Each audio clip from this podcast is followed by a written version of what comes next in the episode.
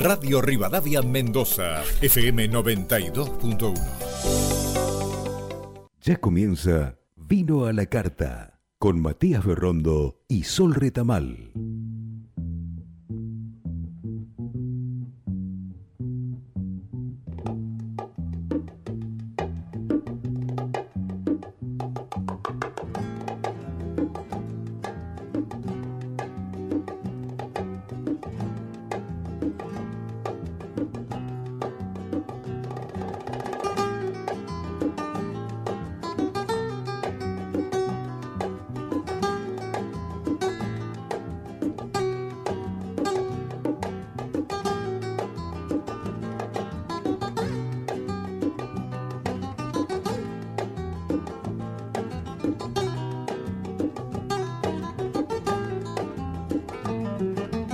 Días a todos. Un nuevo programa de Vino la Carta comienza. Y como todos los fines de semana, te acompañamos desde Radio Rivadavia Mendoza.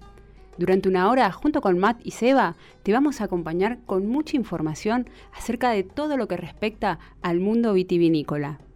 Como dije antes, este equipo está conformado por una aficionada al vino con muchas ganas de seguir aprendiendo. Por otro lado, tenemos un apasionado del vino desde los 14 años, que viene a compartir todo lo que sabe. Por otro lado, armonizando con cada canción, Seba. Y como si esto fuera poco, ustedes que están del otro lado, porque la carta la escribimos juntos.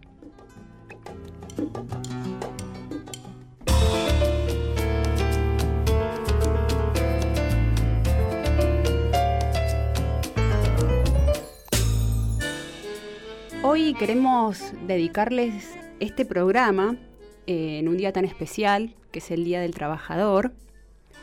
Eh, estamos viviendo en un tiempo bastante complejo y no es menor tener trabajo. Así que le vamos a dedicar este programa eh, con, con, mucha pasión que hacemos nosotros trabajando de este lado, tratando de llevar y comunicar el vino. queremos dedicarle este programa a ustedes Queremos mandarles un saludo, un abrazo a todas aquellas personas que no tienen trabajo, a aquellos chicos que estudian y trabajan, a todos los trabajadores en general, eh, a todos los trabajadores que hacen de este país pueda salir adelante pese a todo lo que pasa. Así que desde Vino la Carta, Matt, Seba y todos los que hacemos Radio Rivadavia, les mandamos un fuerte abrazo. Salud y feliz Día del Trabajador.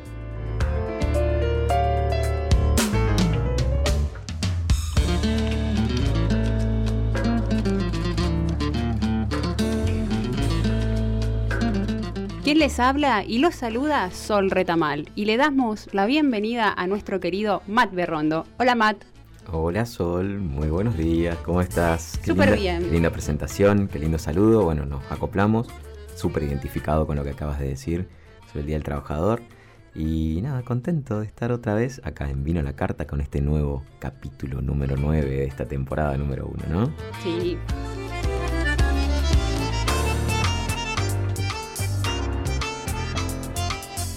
Matt, como te pregunto cada fin de semana, ¿cómo estuvo esa semana? Eh, sos muy corajuda al preguntarme mi semana, porque yo hago muchas cosas. Entonces, como que tengo, mi mente se empieza a desarrollar, decir que cuento, que todo lo que he hecho cuento. Me gustó porque el tema musical que ha elegido Seba hoy, ahí, tango, ahí vos tienes en cuenta, refleja un poco mi tiempo. Tuve un par de días en Buenos Aires eh, por el vino. Ahí escuchemos a ver.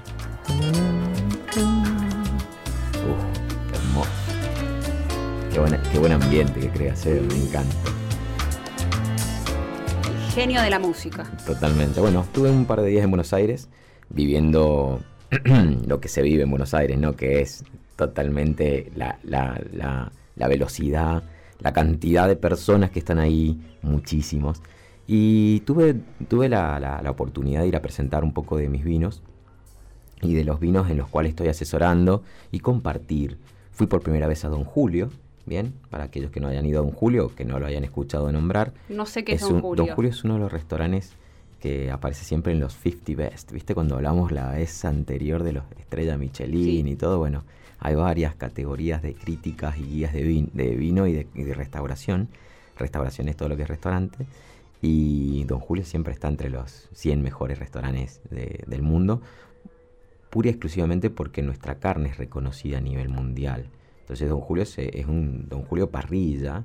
Y vos decís, bueno, pero es una parrilla. No, el nivel de atención, el nivel de, hospitalidad que tienen todos, hay un sommelier, un grupo de, de metre, un grupo de sommelier y un metre, cada, la, chica de seguridad, el chico de seguridad, cada movimiento que tienen te abren la puerta, te traen todo lo que es un asado a un nivel, ¿entendés? Los cortes, los jugos, los puntos, y tiene una, una de las cavas más impresionantes de Argentina, porque el dueño es, es, un loco del mundo del vino, ese camino de ida que contamos siempre, y le cuesta volver, entonces va, comprando, va viajando por el país y va comprando. Solo venden vinos argentinos, algo a tener en cuenta porque en Buenos Aires ahí la, opción y la oferta siempre abarca el mundo porque es una ciudad recontra remil internacional, bien es, es, eh, con, visitada cuando no estamos en pandemia por todo el mundo. Y, la pasé muy bien, la verdad que tuve una reunión, fue una reunión laboral, pero al final del camino las reuniones laborales con comida y vino eh, son, son, tienen otro, tienen otra sensación, tienen otra, otra, otro feeling diferente. Como si no, donde está el asado y el vino, cualquier cosa es linda. Así que el, una de las personas, Manu, que es un ser divino que he conocido en la vida a través de, del caminar del vino, eh, con Manuel, Manu me dice, encárgate de elegir los vinos, obviamente, mendocino y todo, pero más en mi caso, le dije, ojo, que estás quizás metiéndote en un mundo complicado que no vas a volver. Me dice, ¿por qué? Le digo, porque yo sé que ustedes, Osvaldo y Manuel, yo sé que ustedes toman suelo tintos. Me está diciendo que elija el vino, yo voy a elegir blancos. Así que casi que comimos todo el asado completo con, con vinos blancos. Tomamos tres blancos y un tinto. ¿Qué varietales? Es importante que la gente, por si yo lo quiero hacer en casa... Bueno, mira, así cuento un pequeño periplo. Viste que tus preguntas, ¿qué es lo que estoy contando un solo día, un almuerzo de todo lo que hice en la semana? Bueno, estoy contando algo muy, muy lindo que a nosotros es la hora de comer, así que a todo el mundo nos tiene que dar un poquito de hambre y sed. Eh, cuando viene la parte inicial, te traen una empanadita chiquitita eh, frita, eh, riquísima, con unos, unos pebres y unas criollitas y unas salsitas y unos aceites y un pan casero tremendo, un pan elaborado ahí, tremendo. Eh, te dan una copa de espumante apenas llegas, eso es Don Julio, y después yo dije, bueno, vamos a pedir un, seguramente un queso hecho a la parrilla, era un queso de cabra curado, eh, rico a la parrilla, vuelta y vuelta tipo plancha, así que ese queso lo atacamos con un blend de blancas, para mí uno de los mejores blend, blend de blancas significa que hay muchas variedades juntas, ¿bien? Bueno, para mí uno de los blends, el top tres o cinco, para no dejar tantos de lado, de Susana Balbo, el blend signature de todo en inglés, bueno, así sale en la etiqueta, de Susana Balbo, que es un blend donde la parte principal o la variedad principal es la torrontés. Algo muy loco porque ellos, al no ser tomador de blancos, de repente dentro de los blancos que han tomado, nunca han tenido en cuenta el torrontés como un vino de alta gama o de alta elaboración, de alto piné. Y yo les desperté y le cambié totalmente. Susana Balbo hace todo eso. Susana Balbo, para mí, hoy con Salta, bien, con Munier y con muchos de los elaboradores, han llevado la Torrontés, que es nuestra una única uva propia del mundo, bien, que solo existe en Argentina, o sea, que se dio solo en Argentina, Made in Argentina, eh, ha llevado el Torrontés en este corte y lo hace aparte también solo, pero lo ha llevado a un nivel altísimo. Este blend nombrado a nivel mundial. Así que bueno, tuvimos la chance de probar este blend, se quedaron los dos como maravillados así probando. Y justo yo fui a la cava, me invitan a hacer una experiencia textual, te abren una cajita y te hacen, te sirven tres vinos de tres zonas diferentes, Maipú, Gualtallarí y Altamira, entonces, y te hacen agarrar una piedra pome, un cuero, eh, una tela tipo sedosa, que es lo que te representa el vino, cada uno de esos vinos en la boca. Después, cuando estábamos volviendo, veo un vino guardado que es muy difícil de encontrar, que se llama Fósil de Zucardi, bodega que, que, la verdad que está a un nivel súper educativo, evolutivo, de, búsqueda del suelo de la montaña. Bueno, el Fósil se hace en Sao Paulo, que es uno de los lugares más altos donde está Salentine, en Valle de Uco, que es una super bodega que tiene una posada. Arriba de todo eso, allá arriba, casi llegando a la montaña, estás en plena montaña, existe que es una finca Sao Paulo y bueno, ya se ha hecho muy popular. Ahí hacen un chardonnay, que es súper austero porque está en plena montaña. Las, notas que generan son, no son todas fruta, todo, todo así como reminiscencias dulces, no, todo austero, más ácido, más seco, pero con una fuerza y una contundencia, la variedad tremenda. Es la, a la se la denomina la reina de las aguas blancas, porque tiene una fuerza y contextura que se da en todo el mundo, ¿no? Bueno, vi un fósil y le dije al sommelier, ¿se puede descorchar un fósil? Sabía que venía una molleja. Dentro de lo que, de lo que está catalogado como críticos de comida, supuestamente don Julio hace las mejores mollejas de Buenos Aires. Entonces dije yo, bueno, se vienen las mollejas. Entonces me dice el sommelier, acá pregunta, hola, sí, o acá pregunta Matt si, eh, si se puede abrir un fósil. Y me, me, dieron la oportunidad de descorchar el 2019, lo hice sacarlo de la cava, lo subimos a temperatura de 15 grados que estaba en la cava, que no es lo recomendable para un vino blanco, generalmente se enfría más. Le dije, no lo enfríes, por favor. Serví una copita a cada uno, un sorbo a cada uno, para que el primer bocado de la molleja venga con el vino a esta temperatura que es un maridaje, lo que hablamos un poquito la semana pasada, un maridaje tremendo porque hay una parte del chardonnay que genera taninos, que son los flavonoides, que en calor te cubren más la boca, en frío se amargan o se opacan, se achican. Claro. Siempre es mucho más recomendable desde el frío al calor con los vinos, ¿no? Pero ese fue un, tip que, le di al sommelier, que llegó, llegué con otra botella blanca, imagínate, bebedores de tinto, sirvieron una copita y ahí sí lo pusieron en frapera al fósil, chardonnay, y le dije, primer bocado de molleja, llegaron las mollejas, bocado de mollejas con limón, y atrás traguen la molleja y detrás va el, sorbito de este vino. Se quedaron maravillados. O sea, Osvaldo dijo, listo. A ver, ¿dónde compro Chardonnay? Eh, me dice, ¿qué tipo de Chardonnay? No digo, este es uno particular, pero cualquier Chardonnay con madera o con mucha eh, altura de montaña te va a ir súper bien. No hace falta comprar vino caro y combinarlo con la mollejita con limón y es un maridaje tremendo que vas a tener. dice, no, me encantó, pero siempre le digo a 15 grados, 16 grados de temperatura el, chardonnay. O sea, a una temperatura que no sea tan fría. Me dice, qué buen maridaje. Bueno, ahí empezaron a flashear y empezamos a hablar los blancos. A esa altura ya se habían bebido la mitad de la botella del Susana Balbo. Recién empezábamos. Entonces, es tremendo ese torrontés ese. Pero no es torrontés, ese es un corte. Ah, era el corte, sí, pero es el, blend. Sí. Pero el torrontés que hace ella, la, forma, ese, ese vino blanco tiene reminiscencias, ya nos vamos a meter también en esto de, la, de las reminiscencias, muchísimas, muchísimas reminiscencias cítricas. Y hace una reminiscencia al pomelo rosado ese vino. Sí, es muy bueno. Tremendo. Sí. O sea, vamos a al pomelo rosado generalmente en nariz, más allá que en boca no te guste, a todo el mundo le agrada el aroma del pomelo rosado. Es más, se usa muchísimo en fragancias. Así que nada, mi semana estuvo lleno de muchas más cosas, pero te acabo de contar una anécdota hermosa, ¿no? Así dimos comienzo al vino a la carta. A full, con todo.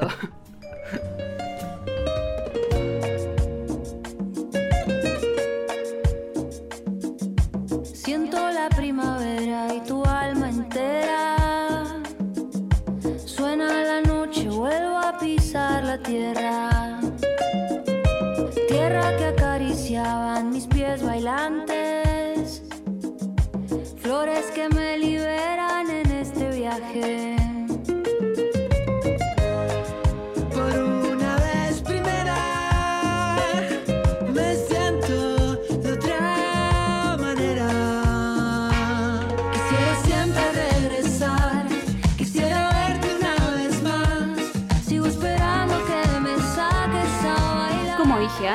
la carta no la escribimos solos.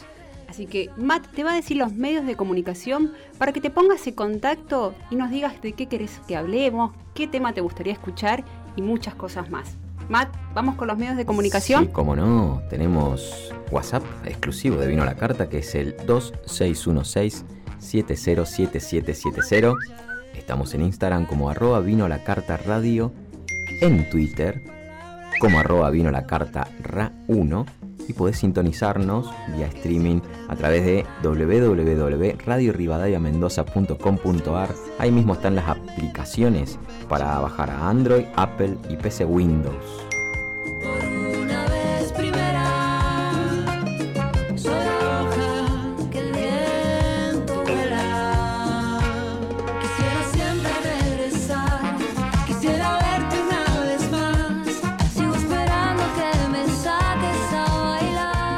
Les vamos a presentar los temas a tratar del día de hoy. Vamos a continuar con la elaboración y fraccionamiento del vino y también tenemos el segmento de la gente pregunta. Entonces, Matt, ¿qué te parece si vamos con la primera pregunta? Me encanta, mira, esto después de estos 10 minutos de mi, de mi, mi almuerzo, que no lo terminé porque abrimos más vinos, ¿no? De mi almuerzo en Don Julio, si les interesa saber qué, qué vino tinto descorchamos, porque hablé de dos blancos, ¿no? Si les interesa saber qué otro vino tinto y blanco descorchamos, escríbanos también para, para seguir contando, pero no, no vamos a ir metiéndonos. Pero sí me interesa mucho saber qué pregunta la gente, qué quiere saber, qué le interesa que le contemos.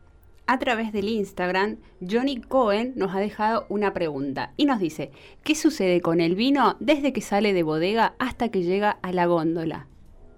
Buena pregunta, bien, Johnny. Ahí, Johnny, un Saludos seguidor, a Johnny, sí. sí, un seguidor un ferviente de Buenos Aires que está muy atento, sobre todo a los, a los capítulos que subimos en Spotify, que para que ya sepan, están de, las, de la semana pasada, ya lo tenemos arriba. Si siguen las redes y en Instagram van a ver que cada semana estamos posteando cuando el capítulo está listo en Spotify, al igual que los nuevos temas que vamos eh, subiendo en la playlist. Sí, de y que nos manden Carta. qué temas quieren que sumemos a la, a la lista. Si, si no, si no nos dicen qué tema, lo vamos a elegir arbitrariamente nosotros, Sí, dentro o- de toda la selección de cada fin de semana que hace en, en- en su trabajo, en su gran profesionalismo, Seba de Luca.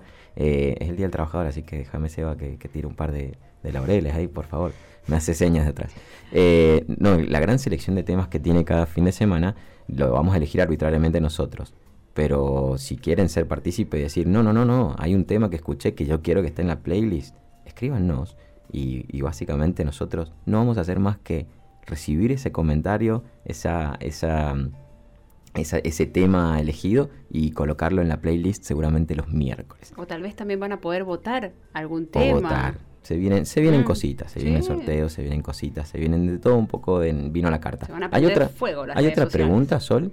¿También? Tenemos otra pregunta de María desde Salta y nos pregunta, ¿qué diferencia hay entre crianza en barrica de roble respecto, perdón, mala mía, ¿qué diferencia hay entre crianza en barricas de roble francés respecto a crianza en barrica de roble americano?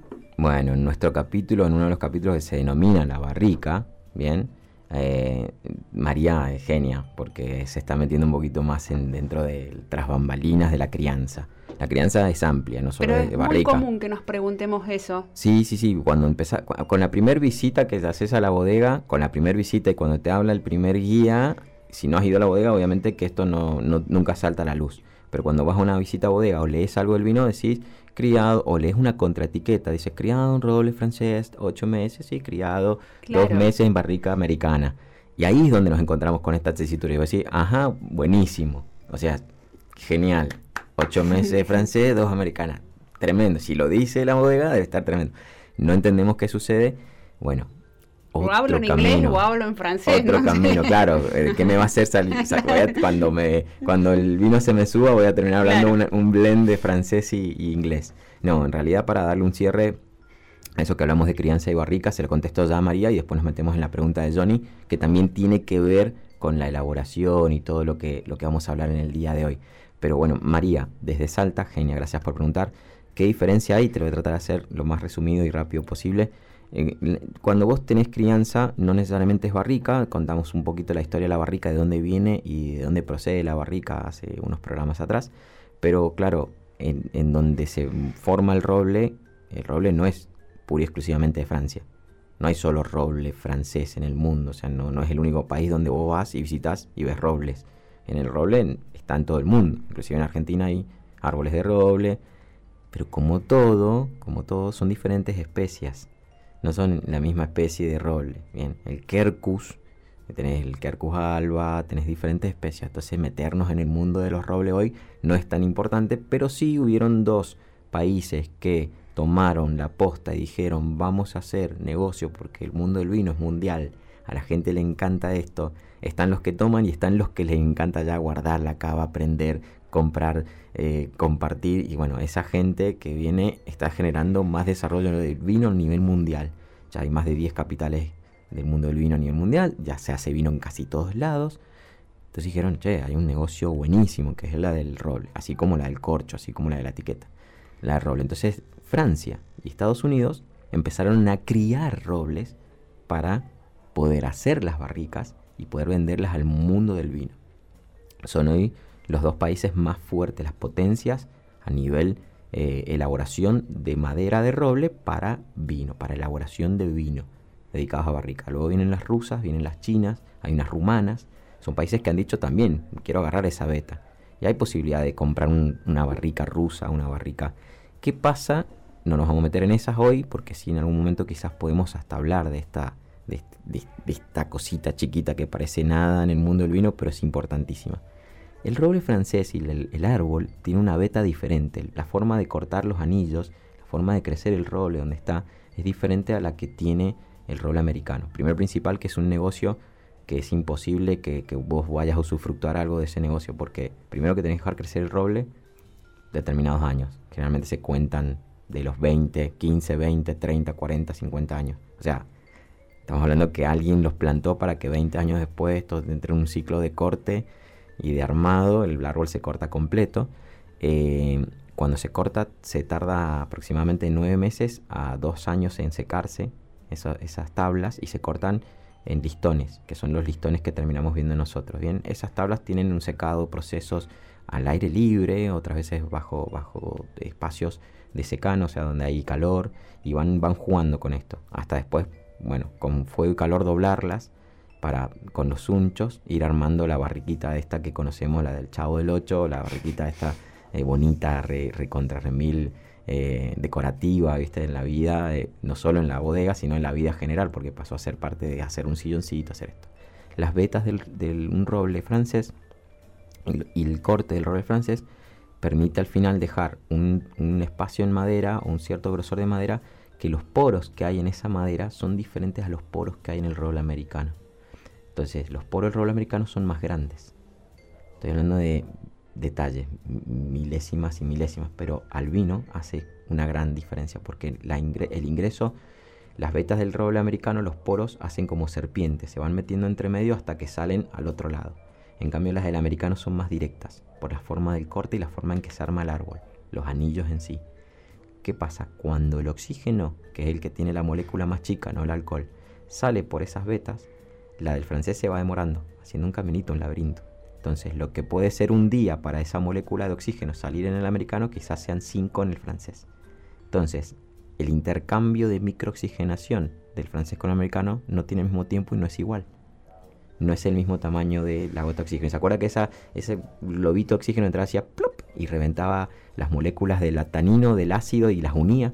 Bueno, en el francés va más lento, en el americano va más rápido. Entonces, ¿qué pasa? En un americano que siempre están tostados por dentro y hay ciertas condiciones de la madera o cuando la quemas, va generando eso. Es, primero se genera humo.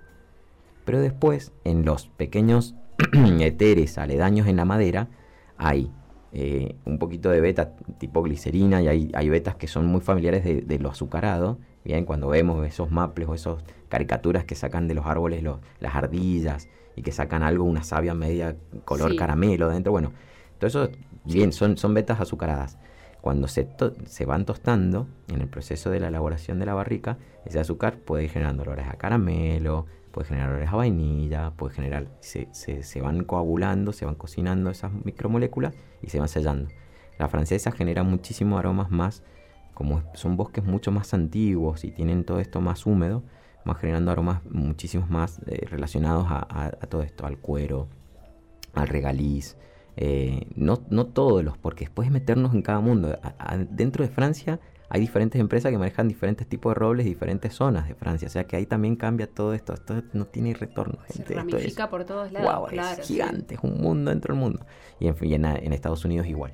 Entonces, nada, la diferencia principal, María, perdón, ya te lo hice largo, no lo iba a hacer largo, lo terminé haciendo largo, es que el poro del roble americano es más directo, es más grande y el, el poro del roble francés es más chiquito y tiene laberintos. Entonces lo que sucede es que la crianza en ese rol, la microoxigenación, que es una de las cualidades que ganamos con el vino, son distintas. El roble francés va más despacio, el roble americano va más fuerte. Vos podés tener un vino crianza roble americano que impacte más rápido la madera, inclusive los tostados pasen más rápido el vino, todos estos aromas terciarios que están tostados en, el vino, en la madera y pasen al vino, y en un roble francés va a ir más lento. Bien. Todos los tostados y todo. Entonces las crianzas son diferentes. Ahora, ahora de boca y el, vino en crianza de roble americano tiende a abrirse más porque entran, salen eh, moléculas de oxígeno más grandes y entran. Entonces se oxidan más rápido dentro de la microoxidación que tiene. Entonces el, el, tanino y todo se va oxidando un poquito más veloz de lo que se oxida en un roble francés. tiende a ser un vino, el roble americano, el que pasa por roble americano tienden a ser vinos que se la tienen que bancar la, madera americana, como un chardonnay, como ciertos cabernet sauvignon, bien, hay ciertos pinot noir que tienen sus estructuras para bancarse, pues si no se oxidan muy rápido y no, no pueden estar tanto tiempo, depende eso del enólogo que lo va probando, como puede estar en un roble francés. En un roble francés pueden estar a veces hasta 3, 4 años, que es una crianza larguísima, estoy hablando de crianza eternamente larga. Y en americano, eh, generalmente seis meses, ocho meses, un año ya es un montón. Un montón. Pasa lo mismo con las ánforas, estas macetas de cerámica. ¿El tipo huevito? El tipo, no huevito, sino el tipo maceta. Las ánforas antiguas. Bueno, las ánforas antiguas tienen muchos poros y respiran mucho el vino. Entonces se abre mucho. ¿Qué es que se abra mucho? Y le estoy dando mucho oxígeno. Entonces estoy acelerando el proceso oxidativo del vino. No oxidativo malo, el oxidativo bueno. Oxidativo bueno que es el que después trato de mantener en las botellas que vaya lento, ralentice. O sea, todo lo que es el vino es un jugo de fruta fermentado que yo estoy tratando de que vaya lentamente cambiando de una etapa a la otra. Que esos son los aromas terciarios, ¿no? El buque final que estamos buscando. Y eso va a ser con el tiempo. Roble francés, más lento, puedo dejarlo más tiempo, más fino y más delicado. Roble americano. Sea que esos vinos que tienen en madera 4, 3 años, siempre tienen que ser en roble francés. Mm. No necesariamente, capaz que el enólogo quiera hacer un vino totalmente oxidativo y totalmente abierto, o sea, un vino que se, se y tenga un ajerezado, tenga un aroma muy, muy fuerte y potente en nariz. Y el problema cuál es? Que tanto tiempo el vino en la madera, si es, son microoxigenaciones tan amplias y tan grandes, ¿en qué punto perdés la fruta y, el, y la tipicidad del, del varietal y gana solo la madera? Hay ciertos vinos en el mercado que los podemos consumir donde la madera sobrepasa y se lleva puesto el resto. Y ahí ya dejas de entender, si probas mucho vino, de dónde viene el vino. Porque estás probando madera. Quieras o no, estás probando más madera que vino. No es malo, ojo, hay gente que a, mi, abuelo dale, dale la copa de vino, y, o el, perdón, el vaso de vino y sienta el roble y te dice, oh, hijo, mi hijo, este es el vino que me gusta, ¿entendés? Porque la madera al tener esos tostados crea ciertas sensaciones de dulzor, entonces nos va a agradar siempre mucho más a nosotros. Ahora, una vez que te pones a tomar y tomar y tomar y tomar vino, te empezás a alejar de eso. Porque eso es algo que te, como en cierta forma, te homogeniza los tintos. Y después vos empezás a decir, che, yo quiero probar un, vino tinto de, de, Villavicencio. Y probás el de Gualtallarí. Y los probás sin madera y claro, son dos cosas totalmente diferentes. Los probás con madera y con un poco que se homogenizan. Porque la madera las tiende a llevar a un solo lugar. Qué interesante, qué interesante la información, sí. Entonces esto depende de dónde toda persona está en el momento que necesita estar para, para, ir disfrutando un vino. Ahora, para ir aprendiendo, son estas pequeñas cositas que decimos acá en Vino a la Carta, ¿no?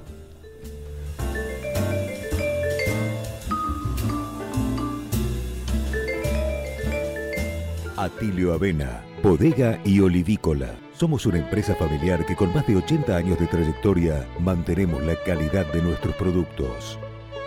Visítanos en Castro Barros 8115, Russell, Maipú, Mendoza. Seguinos en nuestras redes sociales, Instagram y Facebook y en nuestro sitio web www.atilioavena.com.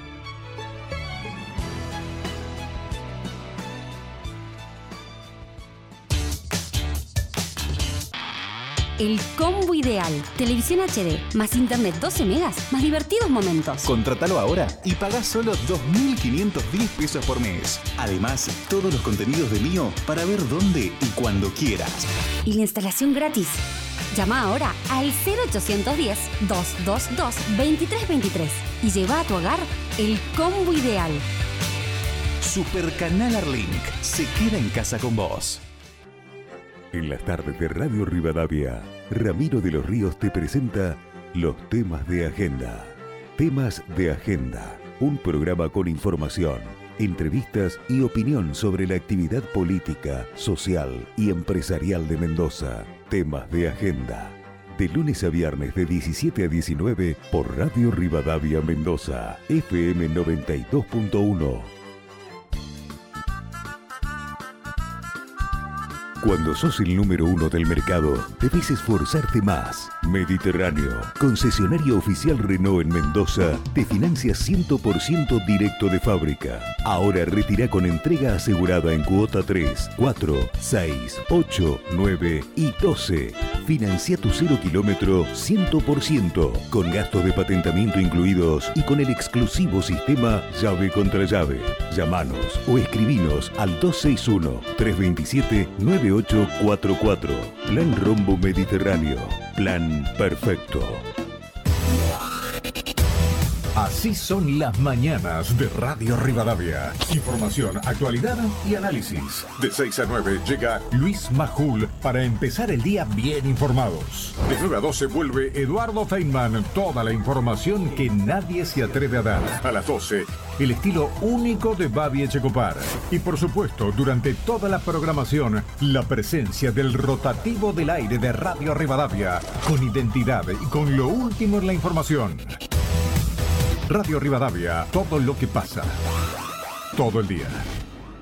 Continuamos con Vino a la Carta.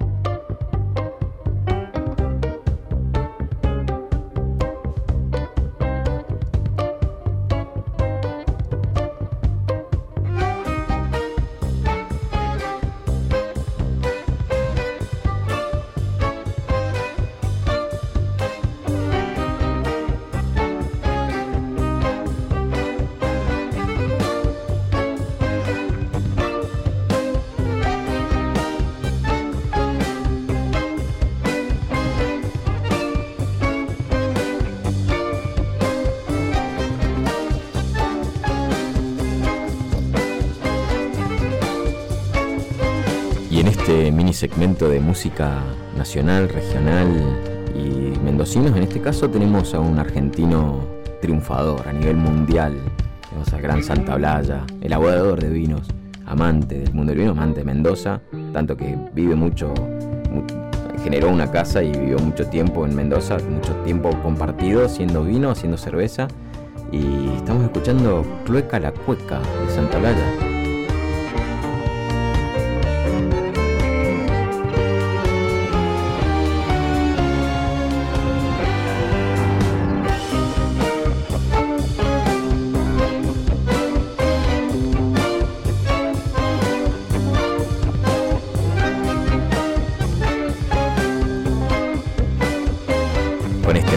Tema de bajo fondo, eh, seguimos con este gran programa que está dirigiendo Sol. Me está haciendo hablar como cada fin de semana de, esta, de este segundo mes, que en realidad estamos entrando al tercero.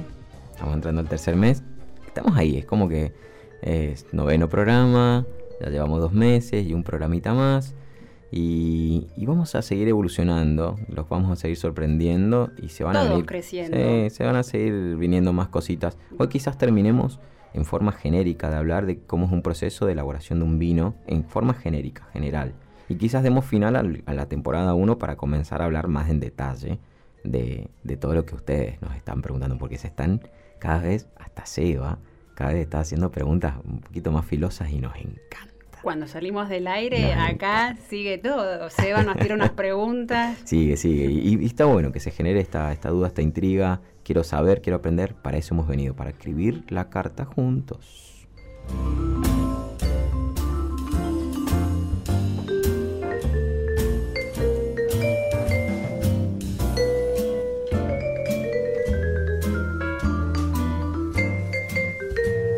Bueno, y como acaba de decir Matt, la carta la escribimos juntos.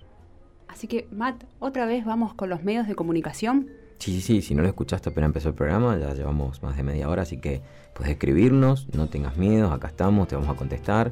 Nuestro WhatsApp exclusivo, que es el WhatsApp de Vino la Carta, 2616-707770.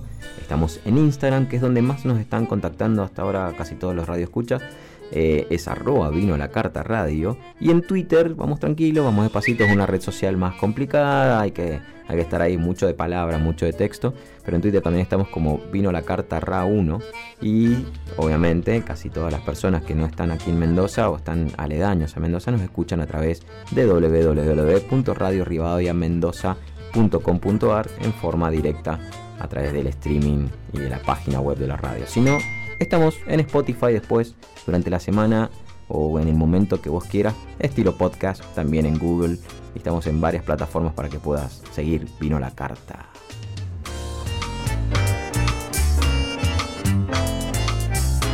Y luego de esta maravillosa explicación que... Ay, quedan tantas cositas por preguntar acerca de todo lo que respecta a Roble. Yo le quitaría el maravilloso, pero bueno, dale. ¿Por qué no? Para mí Sí. sí. Uno que está aprendiendo, sí. Yo, vos te quedás boca abierta, la gente no nos ve acá cómo quedamos. Yo a veces como que me tildo, como que empie- eh, Seba tendrá que salir con el ruido de los grillitos, así como todo queda acá en silencio. Yo voy a sacar una foto para mostrar estoy colorado, básicamente. Pero bueno, no sé, si querías decir algo más Sol, No, sí sabes está. que no, yo siempre le digo, la gente por ahí en Instagram cuando hace algunos de sus videos le dice que por qué no escribe un libro. Lo que pasa es que él sabe bastante, No, solamente que bueno, es cuando te da vergüenza que alguien te diga cosas, ese es el tema. El libro, el libro sería, el libro sería bastante. Hoy, hoy hay, hay muchas cosas para hacer y yo creo que puedo, puedo llegar a, a decirles qué libros leo, de dónde saco la información. Sí hay algo que tengo que es muy loco, que yo toda la historia que traigo no la traigo de libros escritos del vino. Yo bajo un libro o bajo una historia escrita del vino y generalmente me leo la novela histórica de la persona o del personaje. Claro. Bien, entonces en esa novela histórica se mencionan las circunstancias reales que ocurrían alrededor de la tiemp- del tiempo, de la época y de los personajes. Entonces cuando, por ejemplo, hablo de Puget o hablaba de Puget, que no lo mencionamos acá porque yo creo que hay que dedicarle un capítulo entero a lo que fue la Mendoza de 1890 y la Mendoza de 1820. Y Puget fue un personaje, se quedó a vivir acá, se quedó a vivir en. Mendoza. Era, era, era conocido el, el- el mago o el brujo de las plantas. El tipo vivía cerca del parque, tenía su quinta y se escapaba de noche y le hacía, era un genio en los injertos. El, el flaco le hacía injertos a la gente y la, la gente de repente le nacía de un, de un manzano, le salía una pera con gusto a frutilla. Y el flaco era re loco porque hacía eso, lo, lo tenía clarísimo y lo hacía todo el tiempo. Es más, se paraba en la plaza Pedro del Castillo con su perro, que lo tenía súper domado, y lo hacía correr y lo hacía saltar y la gente se volvía loca y pegaba gritos así, estaba medio chapa, Puget, pero le encantaba Mendoza. Y generó las primeras, los primeros eh, cónclaves y las cofradías de, de juntada de gastronomía y de escorche. Bien, así que bueno, tenemos historia para contar, pero yo para eso tuve que leer el libro de Draghi Lucero, que me encanta, que fue un escritor, nació en, en- en Rosario, pero vivió en Luján de Cuyo. Y él escribió y está en la UNES, en, está en, en realidad en la Biblioteca San Martín, está el- donde escribe grandes asesores y grandes eh, personajes de, de Mendoza, y escribe la vida completa de Puget, y escribe el momento. Y no escribe del vino, pero escribe de todo, pero sin querer está en la data. Claro. Entonces, bueno, ahí te traes y empezás a congeniar y empezás a conectar y decir, wow, eso es lo que tengo, por ahí me gusta leer mucho. Y de ahí viene. Escribir un libro no, pero sí les puedo decir de dónde vienen todas estas historias que les cuento. Bueno, pero si sos el profe y eso no lo vamos a negociar. profe, ok. Así que como profe vas a tener que responder la siguiente pregunta. Bueno, vamos a ello.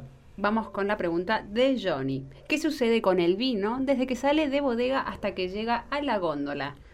Qué buena pregunta, Johnny, porque viste que nos ponemos en tesitura. Bienvenidos a la clase de vino a la carta del profe Matt. Eh, voy a ver si me hago algo parecido al profe de, de- de la casa de papel o algo parecido. que Mm. ese, ese no era el profe en realidad, pero no me acuerdo cómo, cómo le decían. No era profe, era.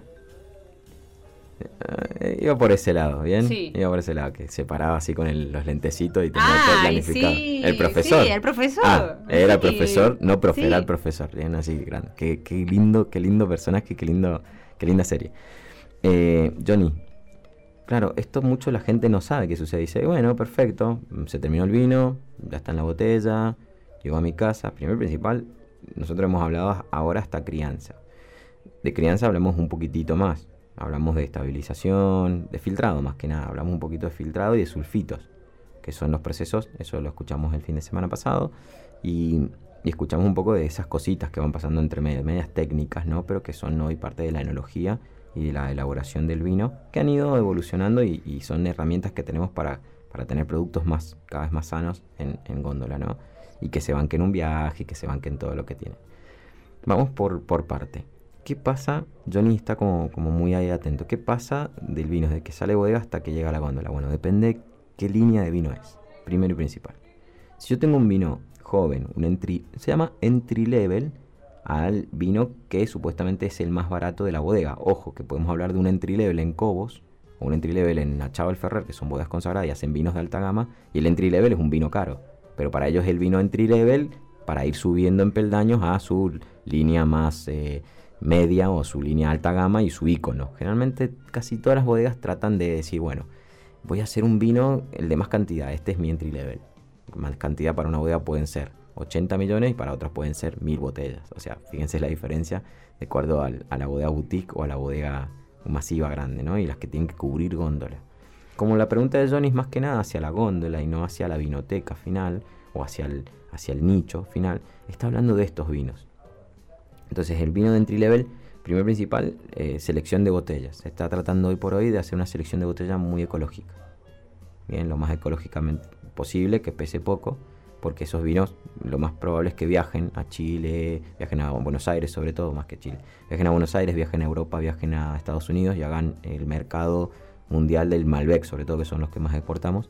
Entonces la botella tiene que generar mm, poca huella de carbono y bueno, vamos por ese lado. Hoy está cambiando un poquito el mundo, está buenísimo. Lo que pasa es que hay botellones todavía, que hay países que si tu, el vino más caro tuyo no viene en un botellón que pesa un kilo, como que no lo, no lo interpretan de que es un vinazo.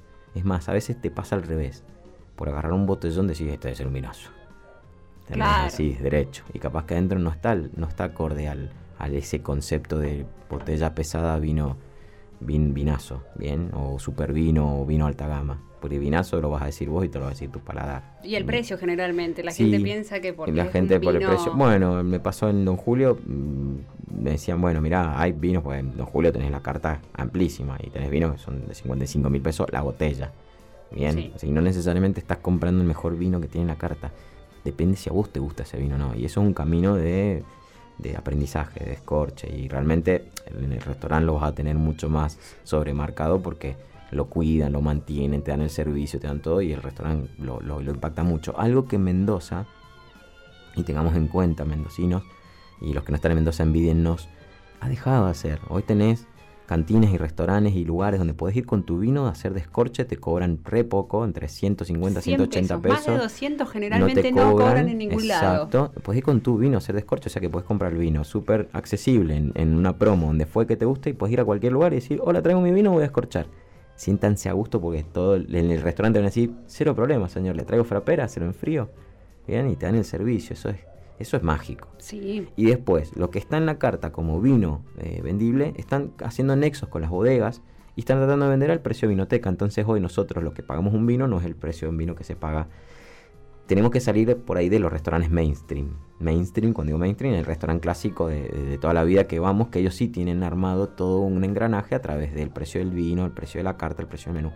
Hoy todos los restaurantitos chicos que están saliendo o no tan chicos y que están haciendo este de este pasar de la pandemia mucho más ameno y a pesar de que ahora volvemos a cortar el horario de dos y media a once y media, salgamos a comer más temprano, seamos más europeos y démosle, sigamos dándole vida a esta gastronomía que fue tan golpeada, que sigue golpeada, que nosotros tenemos días inclusive para almorzar tremendos con sol y, y, si vamos a las 6, 7 de la tarde, hay lugares fantásticos para ir a comer. Yo les puedo ir. Promos increíbles, además. Y promos buenísimas. Y les podemos recomendar de vino la carta todas las semanas si quieren un lugar a donde ir, porque hay de todo y se pasa muy bien. Bueno, tenemos precios en vino en carta muy accesibles. Entonces, seamos, sintámonos beneficiados, pero para que eso siga existiendo, hagamos uso de ello o vayamos con nuestra botella y generemos el descorche.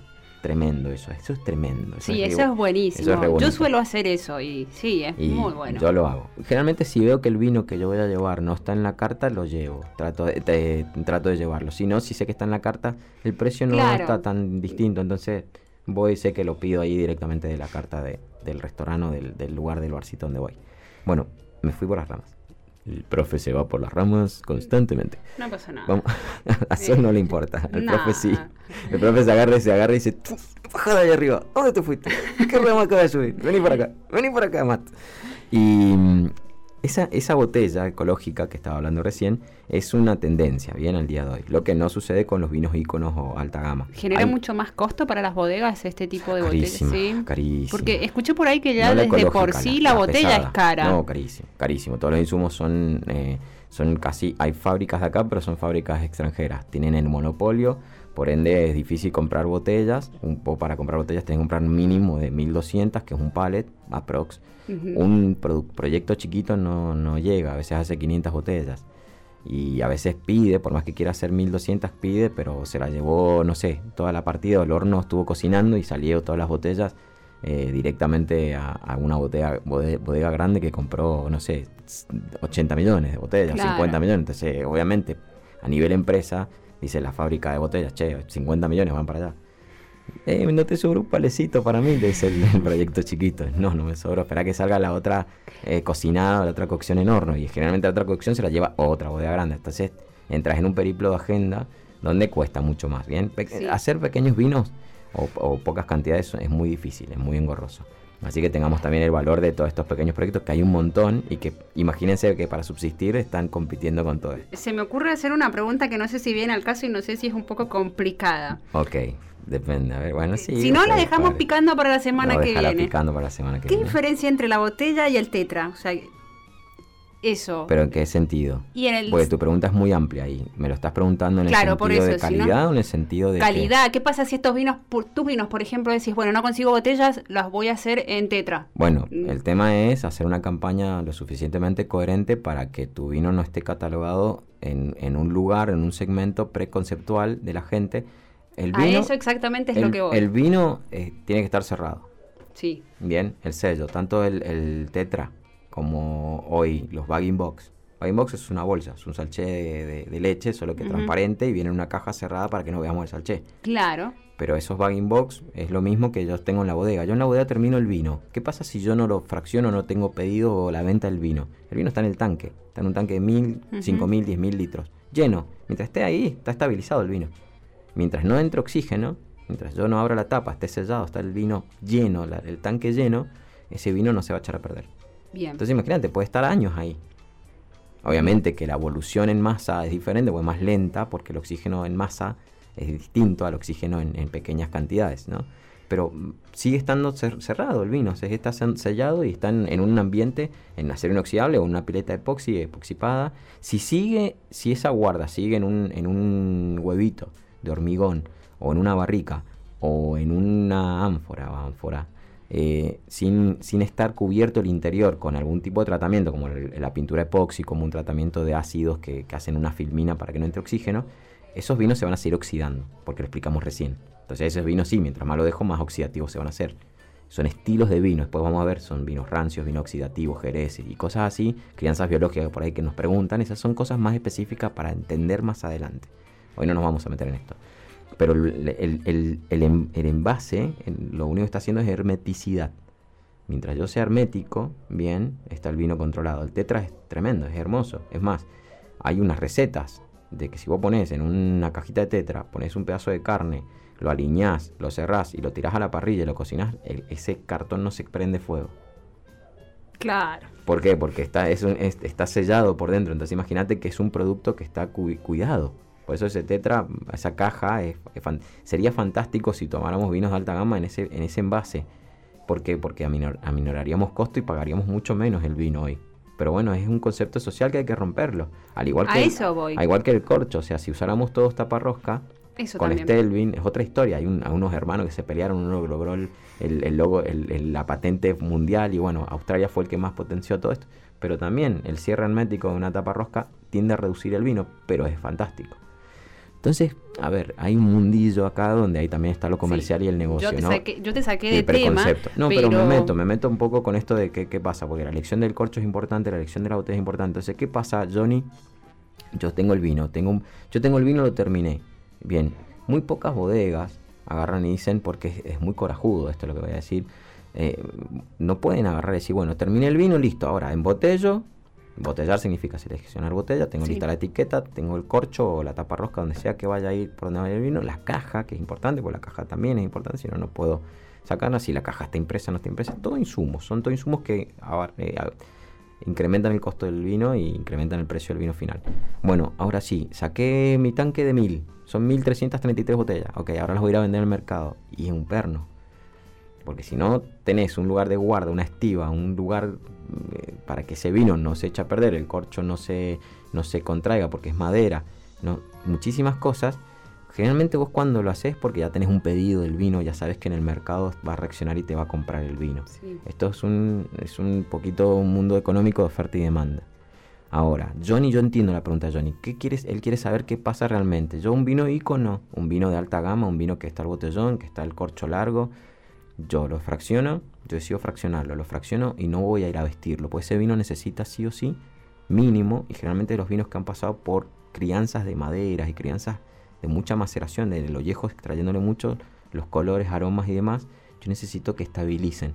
Entonces si yo lo saco ya al mercado, primero que hay un así como en el viaje, un battle shock o un shock de botella, hay un shock de, del vino cuando lo fracciono. Estoy pegando un sacudón. Porque lo meto en una bomba, lo meto en, una en un filtrado, sea cual sea, lo estoy agrediendo. O sea, estoy haciendo que el vino eh, deje ciertos componentes, pero a través de presión. Sí, se entiende. Bien. Y eso va a la botella. Si yo descorcho una botella ahí, ese vino está descontracturado. Ese vino, como que vos decís, probás ese vino y decís, qué feo esto. O sea, ¿qué pasó acá? Si lo acabo de probar ayer en, en el tanque y estaba tremendo, o sea, ¿qué pasó en la botella? Bueno, ese es un tiempo de donde tiene que, un sacudón, hay, hay un estrés del vino. Ese tiempo, de acuerdo a la línea de vino que tenés, vas a tener que dejarlo reposar. Por ejemplo, todo lo que sea corcho, eh, cualquier tipo de corcho, los corchos que vienen hoy tecnológicos muy bonitos, que son aglomerados, que es corcho natural, roto, tratado en ozono, en ambientes hiper mega matadores de hongo y todo, y los vuelven a juntar, los vuelven a pegar otros corchos tratados de caña de azúcar y cosas demás para hacer variabilidad lo que es el corcho de alcornoque, que es madera pura y es la corteza del árbol. Bueno, es, cuando vos un corcho necesitas una elasticidad. Entonces vos cuando pones el corcho necesitas que se pega a, esas paredes de la, de la botella, del vidrio. Entonces los primeros 3-4 días esas botellas no las puedes acostar. Claro. Porque no sabes si el corcho pegó o no. Y si las acostás puedes empezar a tener pérdida por ahí. Y si entró líquido, ese corcho no va a estirar, no, no va a apretar. Entonces ya te puedes tener pequeños filtros filtrados de ciertos corchos. Entonces, ten en cuenta, Johnny, voy con corcho y voy con todo tipo de corcho, eso va a quedar parado por un tiempo. Cualquier vino, lo acabo de embotellar, tiene un estrés de, fraccionamiento que se llama. Bien, entonces también lo voy a soportar un tiempo. A veces el mercado no me lo permite, entonces a veces la gente o el gran bodega dice, tengo un pedido de China, ok, se va a demorar cuatro meses o tres meses en llegar. Bien, tres meses que tienen que viajar, barco, eh, o avión, o tren, o lo que fuese, que va a estar controlada la temperatura, no. Entonces tengo que yo, como enólogo, tengo que tener en cuenta que el vino lo tengo que hacer. ¿Y qué hace el enólogo? ¿Qué hace la bodega para ese caso? Lo protege con los sulfitos que hablábamos recién, tiene toda esa protección, busca que el cierre hermético sea impecable, el fraccionamiento controla, hay un control de calidad en el cierre de ese corcho de la tapa rosca y sobre todo el espacio que se deja entre el corcho y el vino. Hay un espacio ahí que si vos lo dejas muy chiquito, cuando ese vino viaje o toma calor o lo que fuese, para que el vino se muera, tiene que pegarle sol directo, calor directo y tiene que cocinarlo. Tiene que haber temperaturas muy altas, 50, 60 grados. El vino es muy, el, tinto sobre todo, es, es, fantástico, o sea, se la rebanca. Ahora, que hay cambios de composiciones internas, sí, se hace. Lo único que, que va pasando por dentro es que se aceleran los procesos evolutivos del vino. Si vos lo pones un impacto de calor o calor frío, precipitan los componentes, bueno, todo eso son cosas que van pasando que aceleran los procesos del vino. Que si un vino lo querías guardar 8 años o te decían guarda de 8 años, ponele en contraetiqueta, vos lo acelerás con todos estos procesos. Si lo pones en la cocina siempre está mal porque los cambios de temperatura en la cocina, no, pero está allá, no, no, no recibe tanto calor en mi cocina. Y si vos lo pones generalmente arriba, el, el calor va para arriba. Mientras cocinás le subiste 10 grados de temperatura, bajó, entonces ese cambio va haciendo que precipite, que se oxide, que se porque todos los componentes del vino van a estar teniendo una, reacción hacia el ambiente, hacia el exterior. Eh, ¿Estás bien? ¿Estás, bien, señorita? Sí. Le estoy, le estoy dando tanta Me estaba aguantando la tos. le estás dando tanta información eh, que la hice toser, por ¿Viste cómo? Vení acá, ¿qué rama te fuiste, Matt? Vení para acá. Eh, bueno, nada. Para tener en cuenta, el enólogo cuida ese detalle, ese espacio entre el líquido, el corcho y, y la tapa. Si vos no dejas el espacio suficiente, cuando hay calor expande, el calor expande. Imagínate, expande el líquido, saca el corcho para afuera. Entonces, hay tantos detalles que hay que tener en cuenta para que el vino llegue al otro lado. Para Yo estoy seguro de que el vino va a venir, si yo te puedo asegurar que el vino va a ir en frío, las condiciones de una cava, imposible. Claro, es imposible. O sea, la humedad no existe, la temperatura no existe a nivel Tenés que mandarlo en una cava Claro, o sea, ¿cómo una hago? cava y mandarlo. Por eso el valor de ir a los lugares, viajar y conocer y escorchar en el sitio. Eso no tiene precio. A ver, pero también estar acá y poder comprar un vino francés y no es lo mismo, pero tiene mucho precio. O sea, porque yo estoy en mi casa y no viajé a Francia, no me gasté todo lo que tenía que pagar para ir a Francia. Bien, pues no pude ahora, en algún momento con la teletransportación o, o allá al- al- al- a Italia, donde Seba me los tira siempre. Italia, Mediterráneo, barcitos, jacitos, blues, ahí todo un cartelito, adobe, no sé, florcita. Bueno, ese mundo es fantástico, pero si no lo podemos pagar hoy, tenemos la ventaja que hoy con toda esta tecnología podemos viajar. Entonces, Johnny, ¿qué sucede con el vino? Muchísimas cosas, muchas cosas a tener en cuenta el enólogo, Infinitas, ¿no? Tremendo. No es tan fácil que llegue a la góndola así como así. Cuando se vende, eh, la bodega se lo vende a un super cadena de supermercado, la cadena de supermercado lo va a buscar a través de su camión, que sí generalmente están con frigoríficos, Sí. esos camiones los vemos del BEA, del Átomo o del Disco, de Jumbo, van unos camiones así templados que vienen todo. Pero bueno, ahí lo van moviendo, tienen su hangar o sus, sus zonas de bodegas, la- la- las- los supermercados y después distribuyen distribuyen que a cada sucursal y después se ponen en las góndolas. Que hoy han aprendido el supermercado y tratan de no ponerle tanta luz ni tantas cosas. Pero están paradas las botellas. Porque ya saben que tienen un... Por eso sacan promociones cada tanto, 3x2, 2x1 y todo esto para que salga más rápido. Porque ellos saben que no están en las condiciones de guarda. A menos que vayas, no sé, a un supermercado especializado que te pone como un segmento del, del- supermercado en el local con una cavita o en los heladeritos. Te las pone medio acostaditas las botellas y entras y hace más frío. Bien, así que nada, eso es un poco lo que pasa, Johnny, con el vino.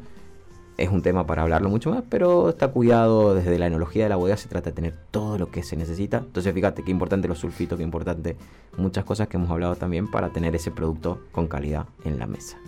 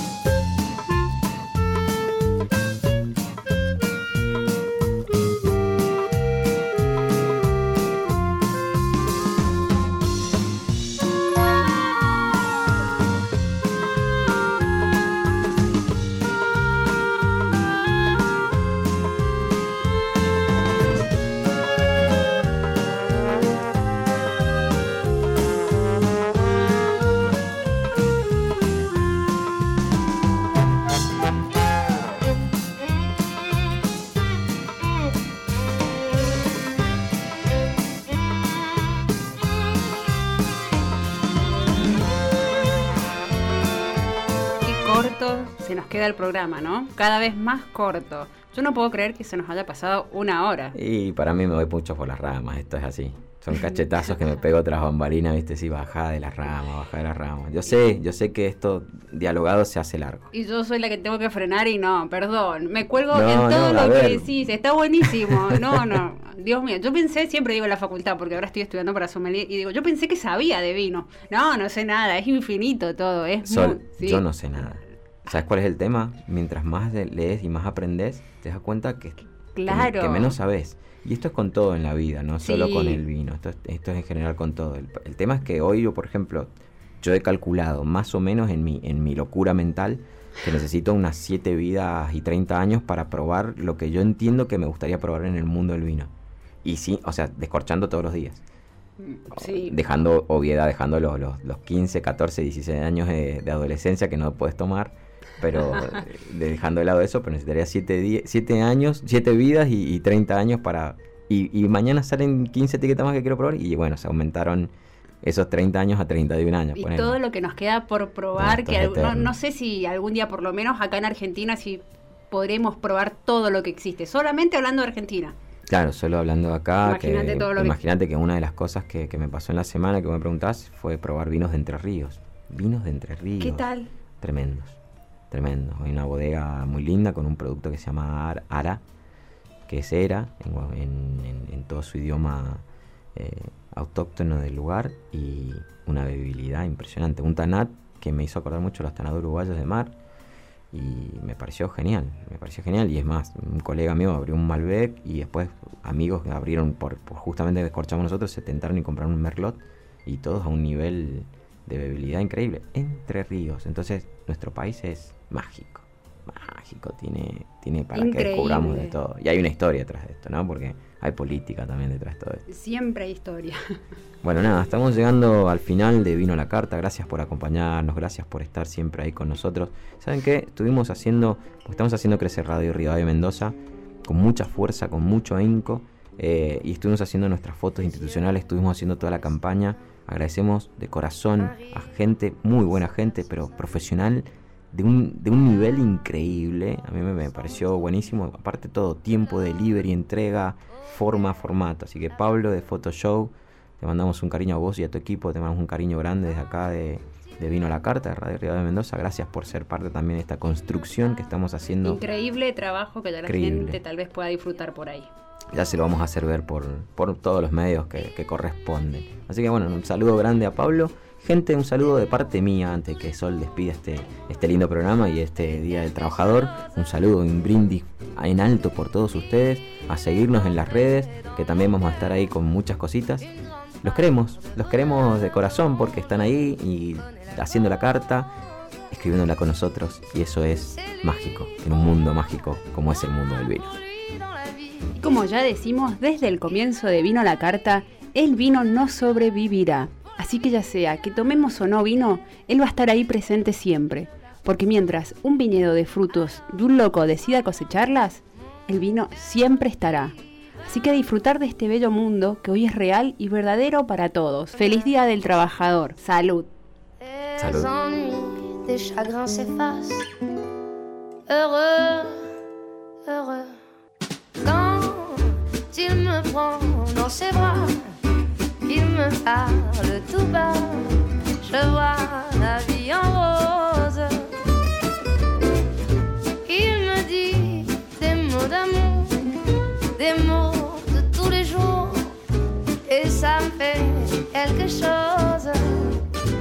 Esto fue Vino a la Carta con Matías Berrondo y Sol Retamal.